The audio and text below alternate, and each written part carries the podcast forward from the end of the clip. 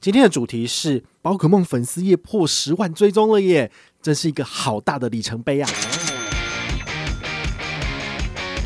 我们来看看到底是怎么回事。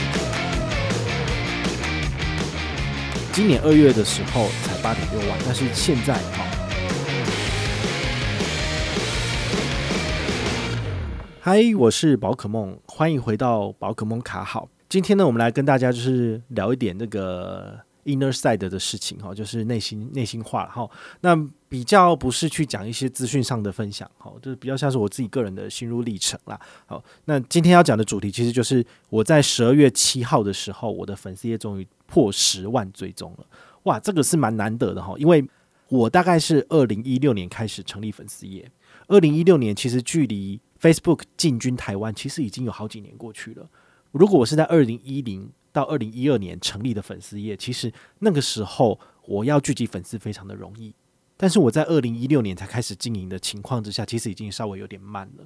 哦，所以我现在走走走走走，好不容易才走到这个十万的这个这个追踪哈，所以我是觉得满心感激的，因为很难很难得可以这个样子。如果我是这两年再成立的话，大概要爬更慢了。好，毕竟呃很多人可能已经疲乏了，然后已经离开了。好，所以他的这个成长数也。没有像以前就是演算法那么快速的可以去 reach 到每个人，好，所以呢，这个算是有点百感交集吧。好，简单讲几个数字。好，二零一六年四月二十九号成立粉专，那时候当然是零人追踪，好，从零开始。那过了两年，二零一八年的二月十九号，大概有七千多个赞。好，我那个时候有截图哦，我就觉得啊，哇，不错，就是过了两年，好不容易就是多了七千人，我觉得好开心。那再过了三年哈，在二零二一年的二月十九号哈，我那时候截了一个图哈，就是八点六万个赞，好，所以中间这三年之间居然粉丝翻倍，翻了十倍左右，很夸张。所以这是不是就是一个所谓的复利的这个这个曲线嘛？好，一直往上。那你看哦，今年二月的时候才八点六万，但是现在哈，十二月七号哈，才过了十个月左右，就现在已经冲到十万了。好，所以这个数字，如果你把它画了一个点点点，好，这个 X 轴 Y 轴这样来看，你就会发现它的数字往上是很快的。好，那我发这个贴文的时候，下面这个有粉丝朋友哈，林浩子他就说：“哎呀，那就等宝大就是一百万追踪的时候呢，这个我们就要好好的庆贺一下。”我想说，这个一百万是不是还要再等十年呢？感觉上还要很久哦。但是如果你用这个数字下去看的话，感觉起来它冲的数字好像会越来越快。好，但是呢。Facebook 它当然也不是省油的灯了哈，你要这样冲的话呢，你接下来要有这么高的触及率的话呢，你大概要花钱，要花更多的钱，好，触及更多的人，才有可能继续往上冲。好，所以这个是如果你是社群经营者的部分，你就会觉得这件事情好像是如鲠在喉，永远都是有一个压力在，因为呢，你为了要追这个所谓的数字往上成长，其实真的是非常有压力的一件事情。那这一阵子我也跟朋友聊天，就是在想说。哎呀，这个如果到了十万赞之后呢，是不是呢？下一个里程碑就是二十万，就是三十万，好，一直往上追，一直往上追。其实，我我个人觉得，你的生活就是被这些所谓的演算法跟数字给操控，好，反而是非常可惜的一件事情。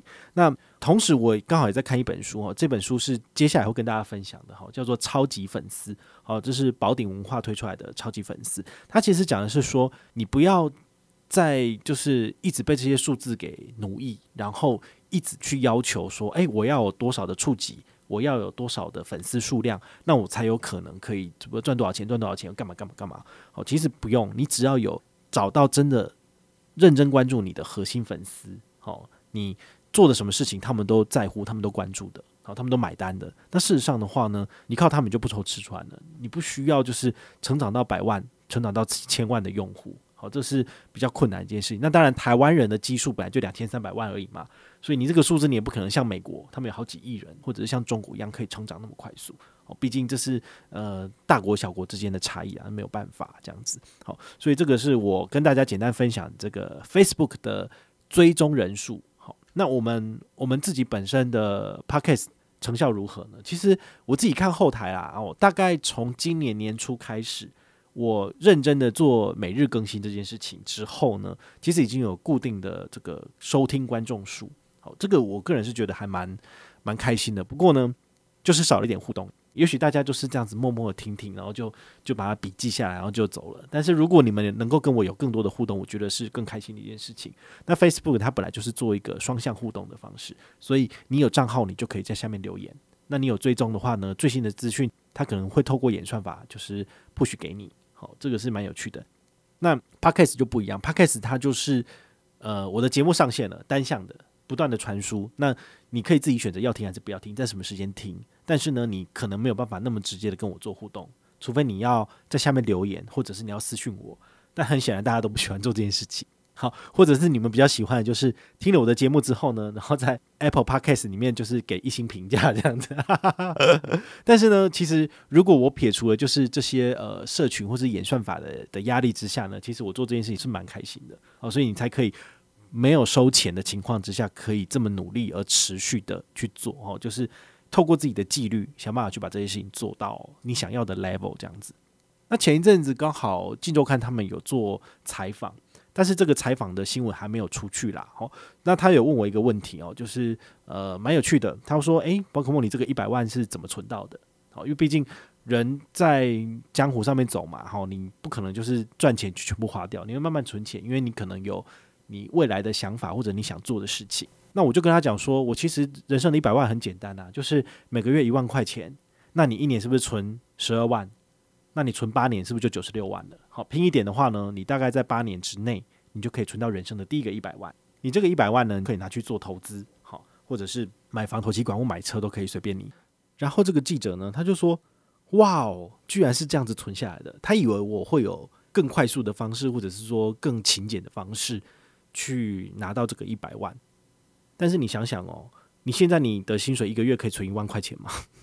这件事情本身就已经有点困难了吧？如果你的薪水是三万块钱的话，你要存一万块钱，等于是你的其他生活开支，包括你可能还有学贷，那你有一些贷款的部分，或者是你要给父母孝养费，你两万块要全部打平可以吗？那你的房租现在一个月多少？你的房租如果一个月八九千的话呢，你只剩下一万二可以用，那你吃饭也要五六千吧？对啊，那。在这种情况之下，要存下一万块钱是非常非常辛苦的。所以，唯一有一件事情可以让你达成这个目的，就是你要非常了解自己。所以，你必须要去做记账这个事情，抓漏好，抓出你的这个开支里面有没有什么东西是可以省下来的。然后再来就是开源跟节流。好，开源不讲，先讲节流。节流就是透过信用卡好，或者是各种手段来省钱。那这种情况之下，你才有办法去存下最多的钱。好，我是用这种方式非常非常辛苦走过来的。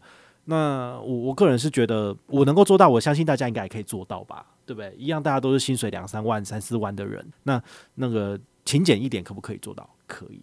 他就问我说：“那你最近呢？你最近的话，财富成长的速度是不是比以前快？”我说：“对啊。”但是呢，这个我的财富财富成长的曲线其实跟我的粉丝业的这个 成长是一样的。好，就是在二零一八、二零一九年之后。好，我的能见度大增了，那才开始有一些业配进来。那有一些业配进来之后，你以为那些钱都是我的吗？当然没有啊！我办了多少活动，把钱通都撒回去给大家，对不对？你在这种情况之下，你财富的累积速度势必是比一般的 KOL、一般的网红还要慢，因为他们是呃接了业配赚多少都是他们自己的，可能也不爱办活动。好，所以对于他们来讲的话，他们累积财富的速度当然是比我还要快啦。好，但是呢，他还是非常的惊讶于我说这一两年。怎么可以这么快速的累积个这个数字？好，那就代表说我的纪律还是在的。好，平常其实没有必要，你不会去花大钱，你会看清楚你想要的东西，然后你才下手。那想要下手的时候，也是经过比较之后决定最便宜的方案，用什么信用卡省最多钱。在这种情况之下，你当然不会随便花冤枉钱。好，那你才能够想办法，就是最大化自己的金钱的这个效益。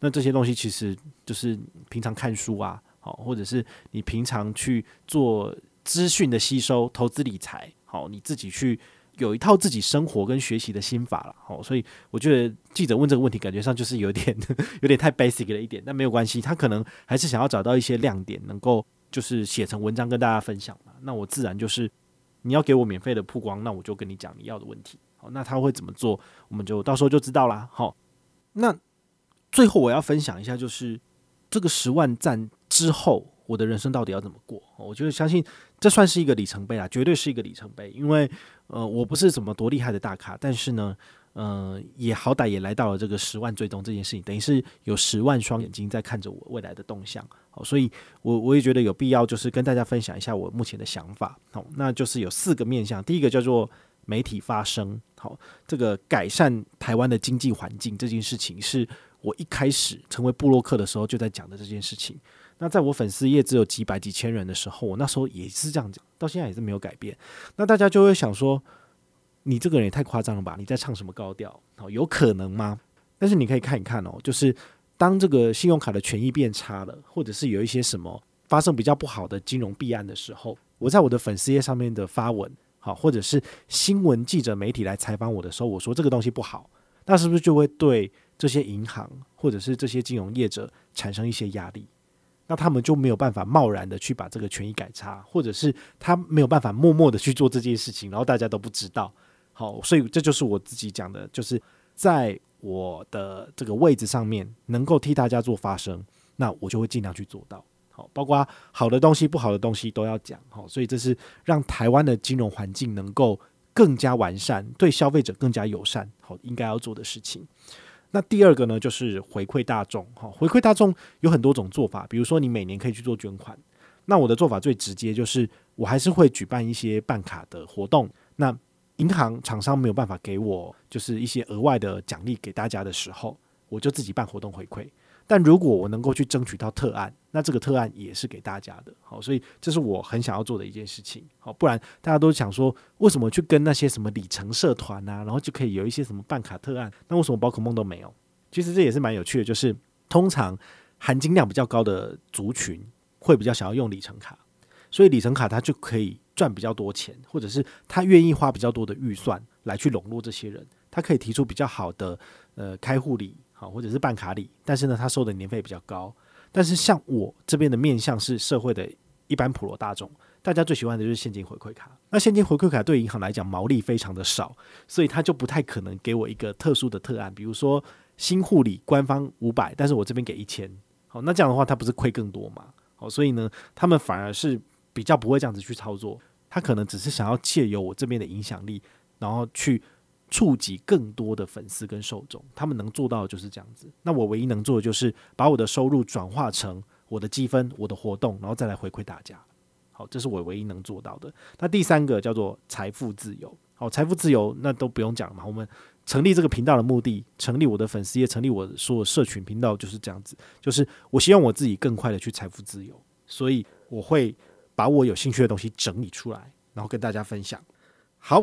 那第四个，好，就是要回归自我。回归自我是什么意思呢？就是做自己就好了。好，我其实一直很很想要做一件事情，就是呃，不是为了赚钱而去写文章。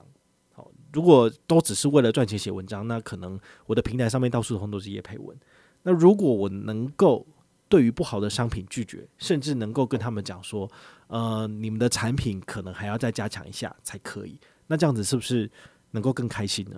我其实已经拒绝掉非常非常非常多的不适合的案件，好，毕竟我觉得这东西那么烂，你来找我，对啊，那你是要再花一倍的钱嘛？不然的话，所有的人就是通通都上钩了，那那那这样子是我对不起大家，哈，对，所以我我真的很希望就是能够真正的做到回归自我这件事情，而把真正好的产品持续的介绍给大家，然后真正不好的产品就是持续的 say no。能够让他们就是不要去污染大家哦，因为说真的啊，金融商品百百种，所有的银行、所有的金融业者都在靠这个赚钱，所以大家对于这些金融商品的辨识度，我相信是比较不敏锐的，甚至你很有可能被骗。好，那我希望能够发挥我自己的一己之力，我觉得不好的商品，我觉得有问题的商品，我直接跟你讲，那你就能够放心的远离这些陷阱，那能够让你跟我一样更快的找到财务自由。那就是基金商品嘛，好，不要再找我了。我真的觉得基金我不是很喜欢，哈，就是有蛮多问题的。但是 ETF 的话呢，我个人觉得还不错，可以多多益善以后，毕竟我自己就很常做这个 ETF 的存股，哈，这一点的话呢，倒是可以推荐给大家。哦，所以投资理财的部分、信用卡省钱的部分，然后生活消费花费的部分，我都希望我可以在未来持续的跟大家做分享，好不好？那也欢迎大家就是。多多的支持，然后多多的追踪不同的平台，我们会在不同的平台发布不同的内容。好，欢迎大家就是一起来找茬，然后一起来寻宝。我是宝可梦，我们下回再见，拜拜。